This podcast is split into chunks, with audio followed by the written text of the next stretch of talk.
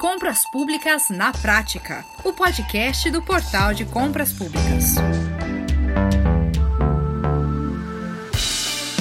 Opa, você pediu e aqui estamos nós aprofundando mais um importante marco legal para o futuro das licitações. Um futuro que já chegou. Pois é, no Compras Públicas na Prática de hoje nós vamos falar sobre o decreto número 11.246 de 2022. Ele regulamenta o parágrafo 3 do artigo 8 da Lei 14.133, que trata sobre as regras para a atuação do agente de contratação, da equipe de apoio, o funcionamento da comissão de contratação e a atuação dos gestores e fiscais de contratos no âmbito da administração pública é, federal direta, autárquica e fundacional. Pois bem, Especialistas do setor consideram o agente de contratação uma peça-chave no contexto de governança das contratações trazido pela nova lei de licitações, mas há também desafios a resolver. Como ficam os municípios que não têm uma equipe completa para executar todas as fases dos certames? E o que o portal de compras públicas tem a oferecer às prefeituras? Muito bem, nossa convidada mais uma vez é a professora Valéria Cordeiro, consultora em licitações e contratos e professora da Escola Nacional de Administração Pública, ENAP. Participa também com a gente Leonardo Ladeira, CEO do Portal de Compras Públicas. Vem comigo! Professora Valéria, muito bem, seja muito bem-vinda mais uma vez. É, professora, nós temos uma regulamentação importante da nova lei de licitações, né? O decreto número 11.246 de 2022, que entrou em vigor em 1 de novembro e dispõe sobre as regras, não é? Para a atuação do agente de contratação, da equipe de apoio nas licitações, além do funcionamento, né? Como eu disse aqui no, na abertura, da comissão de contratação e, e da atuação dos gestores e fiscais de contrato no âmbito da administração pública Federal, direta, autárquica e fundacional. Professora, vamos citar algumas aqui das principais mudanças introduzidas por esse decreto? que vejo novidade que nós não tínhamos na IN 183 nem na lei é a possibilidade de ter mais de um agente, né, na designação que trata do artigo 3 na do, do, decreto efetivamente 11.246, fala lá que o agente de contratação vai ser substituto, pode, né, vai ser ele um substituto. Então, me parece claro, primeiro deixar muito clara aquela primeira intenção que nós tivemos de falar que o agente de contratação é o pregoeiro, é, fica muito específico aí para vocês, não, não tirem isso nunca de, de pauta, que a concorrência vai ser feita pelo agente de contratação. E a concorrência são obras serviços de engenharia, né, e possivelmente bens e serviços especiais licitáveis, né, que possam ser licitados por, pelo critério de julgamento de menor preço ou maior desconto. Então, quando não for esses dois critérios de julgamento, a comissão de contratação é que vai julgar essas licitações que são de bens e serviços especiais que é, tenham heterogeneidade, que sejam complexas, e aí isso é, é, não pode esquecer, perder de vista. E o pregão seria o pregoeiro para bens e serviços comuns. Ponto. Partindo desse pressuposto, quando se falar em agente de contratação aqui, está se falando da, do agente de contratação que vai fazer a concorrência, da comissão de contratação que vai fazer a licitação para bens e serviços especiais, ou o diálogo competitivo, e o pregão, o pregoeiro que vai fazer o pregão, né? Então, isso é para bens e serviços comuns. Então, quando eu falar, porque em nenhum momento, a primeira é, citação que eu posso dizer, que não em nenhum momento é citada a palavra pregão no decreto, tá? É, por quê? Porque esse decreto, ele veio para é, cumprir o artigo 8 da Lei 14133, que é para criar o regulamento para o agente de contratação para a comissão de contratação, para gestores e fiscais. Então, não veio a figura do pregoeiro no artigo 8 mas todos sabemos que lá no parágrafo 5 do artigo 8 da Lei 1433, designou que as compras para bens e serviços comuns seria feito pelo agente que o público seria o pregoeiro. Então, tudo que se falar, ainda que no decreto 11.246 não seja mencionada a palavra pregoeiro, né? É, nós devemos interpretar que quando for pregão e compra de bens e serviços comuns, tudo que se atine ao agente de contratação, que eu falar agora, vai ser é, também é, aplicável ao pregoeiro, tá bom? Pois é, e fala-se ainda em um substituto, não é? outros agentes de contratação. É, então, vai haver um substituto, e logo no parágrafo segundo, ele também dá que a autoridade, a autoridade competente poderá designar, poderá, para poderá, é poderá, porque ele tem a, a discricionalidade, de acordo com, teu, com a tua estrutura interna, de designar. E aí ele fala, em ato motivado, esse é o artigo 3 parágrafo 2 mais de um agente de contratação, e deverá dispor sobre a forma de coordenação e de distribuição de trabalhos dentre eles. Então, você vê que é uma, é uma mudança, que veio que a gente não tinha nem na lei, nem na IN 103. Ele veio dizendo que pode ter um agente de contratação e um substituto, e depois ele vem que poderá designar mais de um agente. Quando isso for, tem que ser um ato motivado e que tem que ter um coordenador desses trabalhos. Então, eu não vejo isso hoje no pregão. Né? Nós temos órgãos que têm vários pregoeiros, quatro, cinco pregoeiros, são felizes e não sabem, né? E existem municípios, que a gente vai estar falando mais público né, municipal, que tem até cargo de comissão, porque não existem funcionários capacitados, né? não existem funcionários que é, possam ter essa atribuição realizada com é, o esmero que necessita, por ter poucos funcionários, por ter poucos agentes públicos na prefeitura. Né?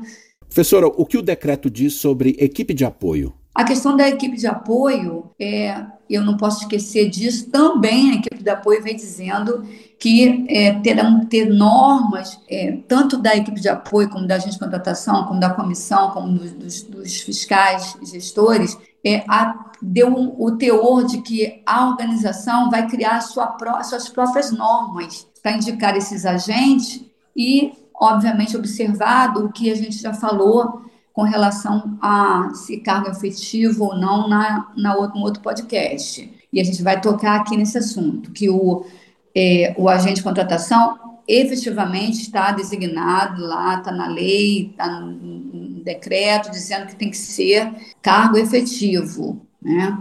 E o pregoeiro, eu havia dito que não tem na lei dizendo nada, né, mencionando nada quanto a ser cargo efetivo ou não, e algumas doutrinas entendem por não estar né, editada essa norma, é, poderia ter haver a possibilidade da, dos decretos municipais e estaduais, quando forem assim criados né, suas, as suas regulamentações, poderem é, criar as suas próprias, o seu próprio entendimento com relação e poder, então, designar um cargo de comissão para pregoeiro.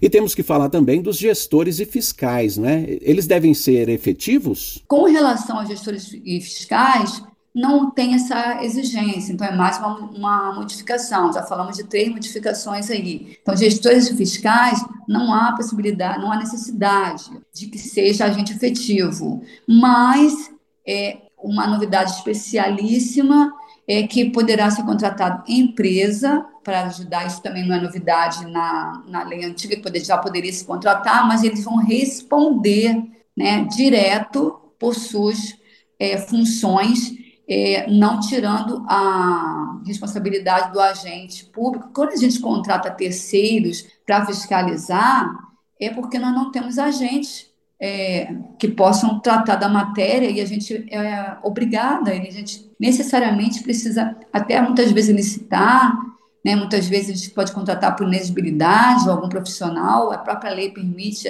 há, há essa previsão legal de poder contratar uma empresa quando forem objetos especiais que não sejam rotineiramente contratados, né?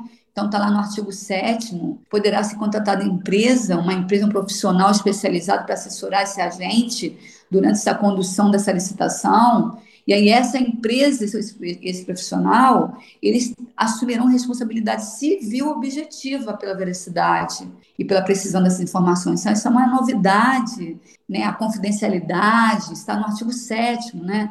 Então, eu, eu chamo atenção do artigo 3 que a gente falou, do agente de contratação, na questão do, do a substituição ou não.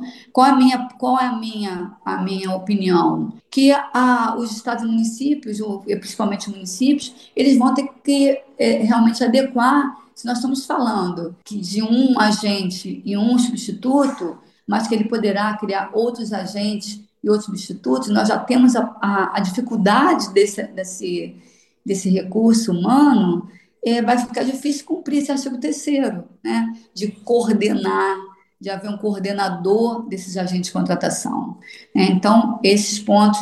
E é, a questão dos gestores fiscais, o último ponto que eu chamo a atenção aqui, que não houve muita modificação com relação a criar, a ter o gestor, o gestor é, e o fiscal, e o fiscal técnico, o fiscal administrativo, o fiscal setorial, que são é, os fiscais que atuarão efetivamente é, no caso concreto. E a responsabilização é um ponto de destaque, né, professora Valéria? Não podemos esquecer que a equipe de apoio, numa, é, numa licitação para que se trate de concorrência pública, em que é, serão obras e serviços de engenharia, né, seja comuns ou não, bens serviços de engenharia comuns. Quando se trata de obras e serviços de engenharia, eu estou entendendo é, perfeitamente bem que sejam comuns e complexos é, concorrência. E nessa situação, terá que ter agentes técnicos. Obviamente que quem vai conduzir o certame, o, né, o rito processual, procedimental lá do certame propriamente dito,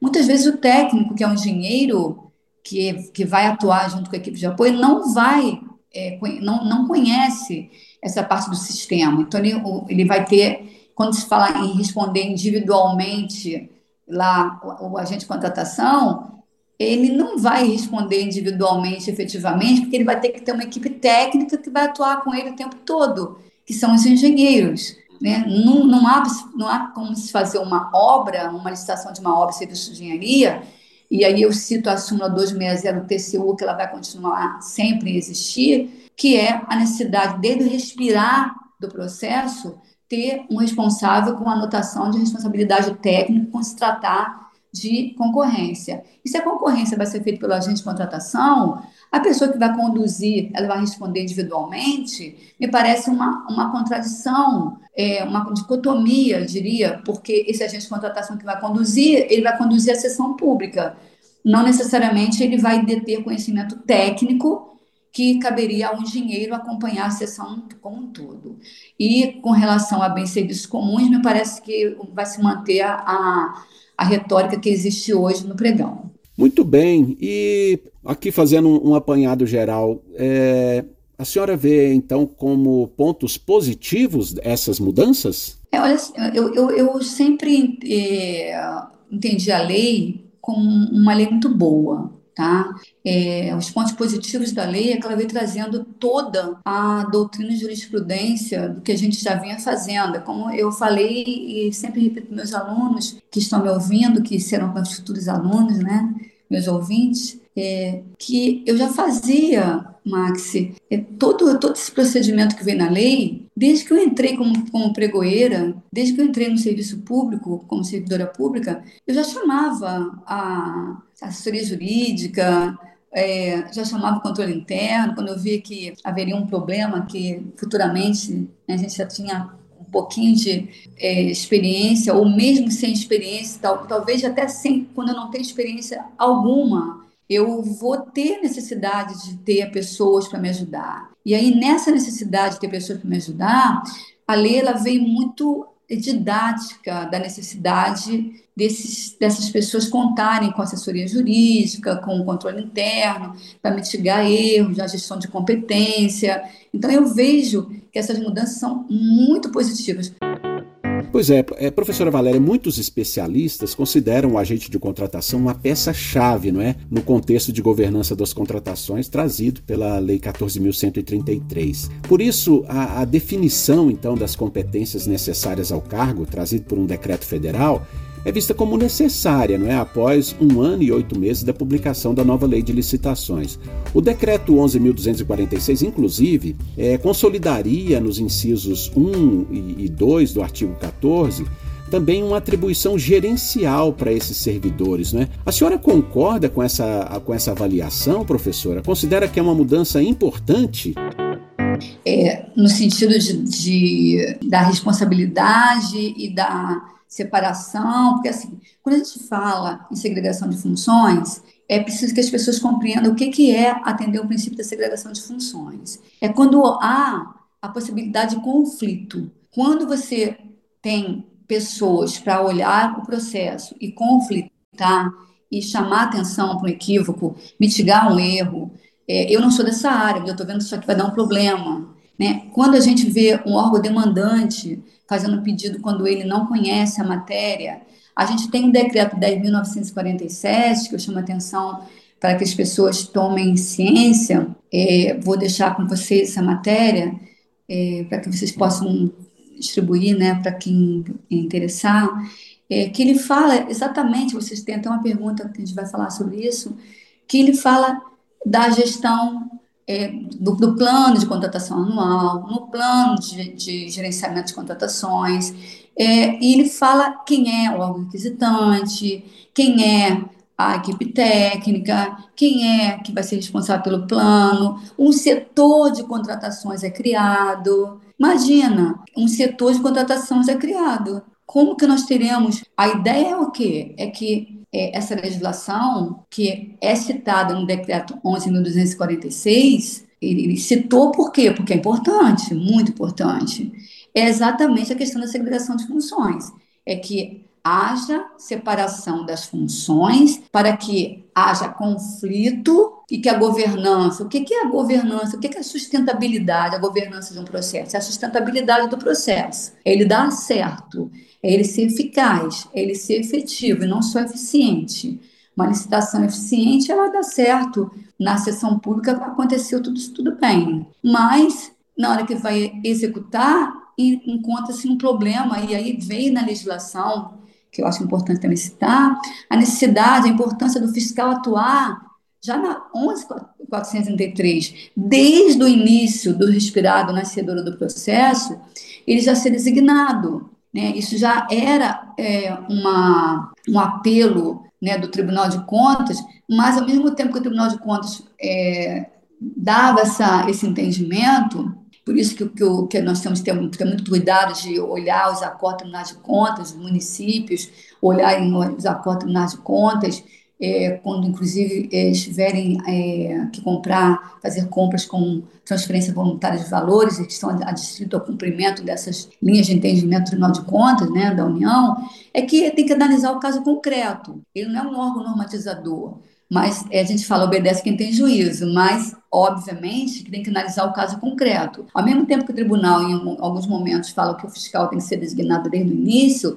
ele fala que não pode ser haver segregação de funções. Aliás, uma afronta, né? O mesmo fiscal, a mesma pessoa que participou ativamente no início, seu fiscal. Como que isso acontece? Obviamente, quando ele falou isso em algum processo, é porque houve um erro gravíssimo e que naquele caso concreto não foi é, eficaz, não foi substancioso e que esse fiscal é, ele atuou em todas as fases e o erro foi foi tramitando e foi prosseguindo no tempo, porque não houve conflito. Então, eu vejo a, a governança da contratação, a gestão de competência, a gestão de risco, a sustentabilidade na contratação, tudo ligado à segregação de funções, quando a gente tem, vamos bater na mesma tecla, é, recursos humanos para é, que a gente realmente não incorra em equívocos. É, quando não há, aí, professora, e quando não há o recurso humano? Então, eu peço que tenha muita atenção a essa questão para solucionar esse problema grave da ausência de funcionários, que é da, do, do, próprio agente que trabalha em todas as fases. É, primeiro, é, citar isso para a autoridade competente, porque ele precisa, a autoridade competente precisa saber que ele não ele estaria afrontando o princípio, afrontando a lei que diz que não pode o mesmo agente atuar em todas as fases. Tá? Então, isso é o primeiro ponto, é, é ele mencionar isso à autoridade máxima, tá? se eximir de responsabilização. Agora eu quero também ouvir aqui o Leonardo. Leonardo, é, de que forma o portal enxerga a figura do agente de contratação? Em qual a, qual a sua importância nos processos licitatórios realizados é, via a plataforma? Bem-vindo, Leonardo. Essa regulamentação, através do decreto 11.246, vem em ótimo momento para sanar as diversas dúvidas que existiam a respeito de o que, que era o agente de contratação, no que, que ele diferen se diferenciava do, é, do pregoeiro que já existia, né? qual é o papel dele como é que isso tem que funcionar. Então, agora que isso está claro, né, que a, a função dele, principalmente nos processos que não são o pregão, né, o pregão continua com o pregoeiro, mas principalmente na concorrência, permitem inclusive a solução técnica é, do reconhecer esse papel funcional, Max. Que veja bem, quando esse papel não, fica, não estava claro, a gente tinha dificuldade, enquanto plataforma, de desenhar o conjunto de, de permissões, né, de poderes que uma pessoa que tivesse identificada como agente de contratação dentro da plataforma teria para operar os processos, que, os processos a que ele estivesse vinculado. Agora isso está claro. E a gente consegue, então, construir com mais é, assertividade, não que isso não possa ser per, é, personalizado depois pelos nossos usuários, que sempre é possível, mas a gente consegue ser mais assertivo naquilo que, dentro dos. O agente de contratação vai ter permissão para fazer. Você tem, dentro do portal, você tem diversos perfis funcionais: pregoeiro, agente de contratação, equipe de apoio, ordenador de despesa, membro de comissão de licitação, etc, etc. É, agora, a, a, gente consegue fazer o, o, ajuste fino daquele conjunto de permissões do agente de contratação. Então, esse é um ponto que é importantíssimo para o portal, essa regulamentação, e entendo que é importantíssima também para as pessoas que já estão atuando enquanto agentes de contratação é, dentro desse momento de transição para a nova lei. Porque agora a gente tem certeza que não tem nenhum direito cerceado e também não tem nenhuma extrapolação desse mesmo direito através de, de acessos técnicos, entendeu? Professora Valéria, o decreto 11.246, ele também determina que o agente de contratação, apesar da responsabilidade individualizada, não estará sozinho na condução do processo, podendo contar com uma equipe de apoio e desempenhando suas atribuições em um setor de contratação.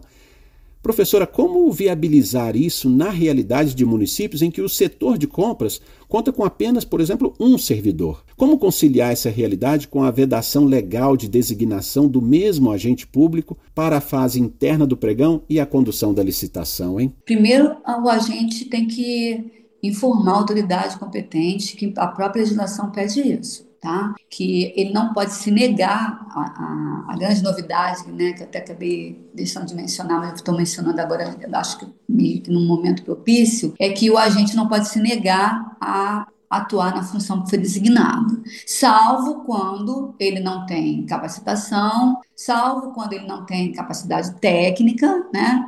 E no momento que ele se capacitar, ele não pode negar. E no momento em que não há no órgão o agente com capacidade técnica, quando se tratar de obra de engenharia, quando se tratar de algum equipamento que exija informações de laudo técnico, isso, o primeiro ponto é informar essa autoridade máxima. A própria legislação pede isso, tá? Segundo ponto é a licitação. É quando o agente não é, detém um número de funcionários, não, não, não, realmente vai se expor a uma situação. Nós estamos falando aqui lápis, borracha, caneta, nós estamos falando de todas as contratações, né, de maneira geral. Quando, porque podem existir problemas, eu sempre falo, quanto mais simples o objeto, às vezes mais problemas existem para a gente enfrentar, são desafios maiores. Mas eu, eu acredito que a maneira correta, a maneira mais eficaz, e para mim seria a, a, a, solução, é a licitação, é a contratação de licitação, porque a própria legislação deixa clara a possibilidade de contratação, por exemplo, de terceirização, de serviços para fiscalização, muito importante, para a contratação de objetos em que não há é, pessoal técnico capacitado, é, contratar profissional capacitado. Então, isso vai despender, o que vai haver aí é dispêndio, mas vai, vai haver a previsão legal da possibilidade de fazer a contratação do termo de referência, por exemplo. Entende? Porque nós vamos ver uhum, né, uhum. É, que o agente de contratação não pode fazer edital, não pode fazer minuta, não pode fazer fase, a fase preparatória. Ao mesmo tempo que ele, ele vai dar impulso, e inclusive é um ponto muito importante que a gente vai citar por último, é ao mesmo tempo que ele vai dar impulso, ele vai participar da fase preparatória. No mesmo artigo, ele disse que o agente de contratação, e aí cabe ao pregoeiro também, ou a comissão de contratação, nas suas respectivas é, funções e modalidades, a mesma situação, que é, é ao, ao ele não deter conhecimento da capacidade, da capacidade técnica informar, e lá diz que ele vai ter que acompanhar desde o início, e ao mesmo tempo ele diz, o próprio artigo 14, ele fala que ele não vai ser responsável pela fase preparatória, ou seja, seria uma, uma, uma pessoa que vai é, acompanhar, ele vai ser colaborativo, ele vai ser uma, uma pessoa. Como assim? Quer dizer, então, além de ele ser responsável, porque está muito claro na atribuição, de conduzir a sessão pública, ele também será responsável por acompanhar, dar impulso à fase preparatória. Essa fase preparatória ela não, não é só no, quando começa a fazer a demanda, ela é lá no plano né, de contratação anual, quando se, é, como se, quando se identifica é, como vai se gastar o orçamento, o que vai se contratar durante o ano, se o orçamento foi executado. E, pasmem, tem um momento, em um determinado momento, o agente de contratação, para. Lembro, agente de contratação não existe uma subordinação de pregoeiro para agente de contratação. Agente de contratação na concorrência, o pregão, o pregoeiro no pregão, deverá motivar o que, que não deu certo. Por que, que não deu certo? Quando se fala em motivar, se fala em responsabilizar alguém. Perceba? Então, assim, eu, uhum. é, é, eu fico muito assim cautelosa, né? Mas eu indico isso, que a melhor maneira é identificar no momento que você assume a função, identificar o que você precisa, é, um documento formal em cumprimento à legislação e a autoridade máxima vai dar as soluções. Perfeito, professora. Leonardo, o, o portal oferece alguma capacitação específica para os agentes de contratação? Planeja alguma atualização abrangendo as novas normas do Decreto 11.246? Vamos lá, Max. O portal já adequou o perfil funcional dentro da aplicação do agente de contratação. A gente está agora consolidando é a capacitação eletrônica online, gratuita, para o perfil é, agente de contratação, que vai estar disponível na nossa escola de licitações. Imagino que até o final da próxima semana, ou seja, é, até, ainda no comecinho do, de dezembro, né, na, ainda no dia 2 de dezembro, isso já deve estar disponível para nós, para o nosso universo de usuários, o treinamento funcional do agente de contratação devidamente adequado para o decreto é, 11.246.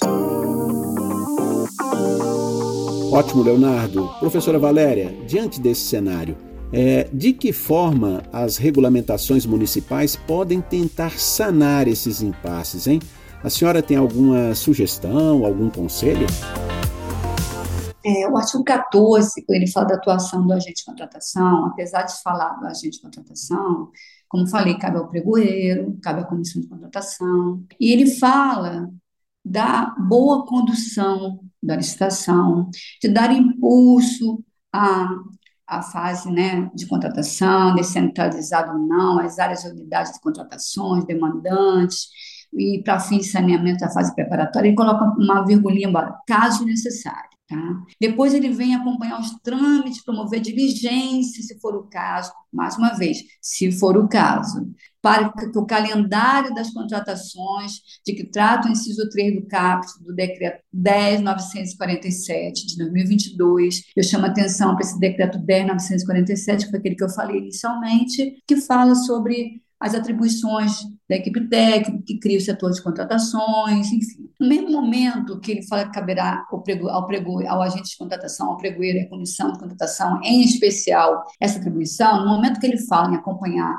o trâmite da, da, da licitação, promover diligência, né, e, e quando ele fala do calendário de contratação, ele sai da licitação, certame, e entra no calendário da contratação que fala do procedimento do plano de contratação anual. Né? Então, nesse inciso terceiro que ele fala, que, que ele menciona, é lá da, da, do decreto de 1947, ele vai elaborar um calendário de contratação por grau de prioridade de, de demanda. Ou seja, o município tem que ter é, regulamentos próprios, nesses regulamentos tem as regras de infraestrutura, que, que é para tratar das normas é, internas de cada órgão, e dizer o que é prioridade. O que é prioridade contratar fora aquelas situações que surgem né, no decorrer do ano? O que é prioridade no processo do plano anual de contratação, é, junto com a disponibilidade orçamentária e financeira? Então, esse artigo 14 eu queria chamar a atenção, juntamente com a atuação desse agente que ele fala que é na fase preparatória, quando o município criar o seu regulamento, ele tem que tomar muito cuidado com isso, porque normalmente eles é, os municípios, os estados, eles usam como modelo de gestão o decreto do governo federal. E aí, no momento que ele vai trazer essas, essas medidas que, que nós estamos mencionando, eles têm que analisar se tem estrutura para isso, para tal. Né? Então, ele fala lá no decreto de 1947 em setor de contratações. Se nós estamos falando que o município só tem uma pessoa, duas, como que vai se falar em setor de contratações? Né?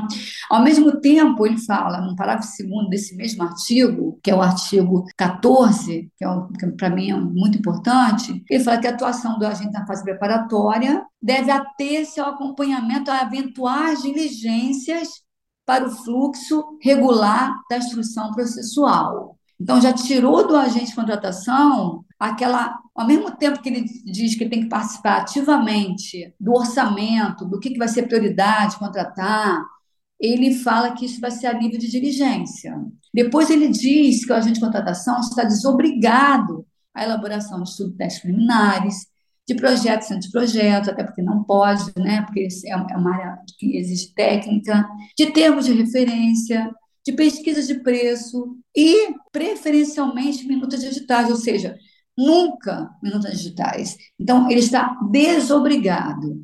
E aí a gente está falando que aqui, que os estados e municípios, ao criar seus decretos próprios, vai ter que ter cuidado disso aqui, de fazer essa leitura aqui. E para fins desse acompanhamento, o setor de contratações, então vamos imaginar que o município tem que criar um setor de contratações enviará ao agente de contratação ou enviará ao pregoeiro, quando for pregoeiro, relatório de riscos de que trata esse decreto que nós acabamos de falar, de 1947, no sentido de impulsionar o plano de contratação anual. Então, quando se fala em governança no município, se fala em plano de contratação anual, se fala em um decreto que envolva toda essa governança, tá? E ele fala no parágrafo 6 que não atendimento a essas diligências que são delegadas ao, né, que inclusive pode ser delegado, né, o agente de contratação pode delegar essa competência a outros, outros, outros, outros servidores, mas não pode deixar de atender a esse parágrafo 6 que o não atendimento às diligências do agente de contratação por outros setores né, do órgão ensejará uma, uma, uma, motivação formal, ou seja, a uma responsabilização. Professora, os municípios devem tomar cuidado na hora de regulamentarem a lei localmente para não simplesmente adotarem um, um modelo que eles próprios não, não vão conseguir cumprir por escassez de pessoal, não é isso? É, nós estamos falando de município, quando eles forem criar seus, seus próprios decretos, né? Inclusive ao fluxo procedimental. Então, o município ele vai criar as suas normas é, próprias. E quando, ele criarem, quando eles criarem suas normas próprias, eles vão ter que ter muito cuidado em não copiar e colar um decreto que exige um setor de contratação, que exige agente de contratação responsável por ser ou agente de contratação ou pregoeiro, sempre mencionar isso, que seja responsável por cumprir uma, um plano de contratação, para ver se o plano de contratação anual está sendo cumprido, como, como essa pessoa ficar responsável por isso, tá? E é, para finalizar, então eu estou dizendo é, aqui em outras palavras que o município, né, estados, municípios ou, ou entidades que, que criarem seus regulamentos próprios, tem que ter muita atenção com o parágrafo 7 do artigo 14, olhar esse decreto com muito cuidado, não copiar e colar especificamente, é, para não incorrer em problemas que eles não poderão observar na, no momento que forem executar. Tá? tá lá que o agente de contratação contará com auxílio de órgãos de assessoramento jurídico do próprio órgão, entidade, para desempenho das suas funções. Só que diz que o auxílio se dará por meio de orientações gerais ou em respostas específicas. A solicitação de apoio, por exemplo, a um pregão, né?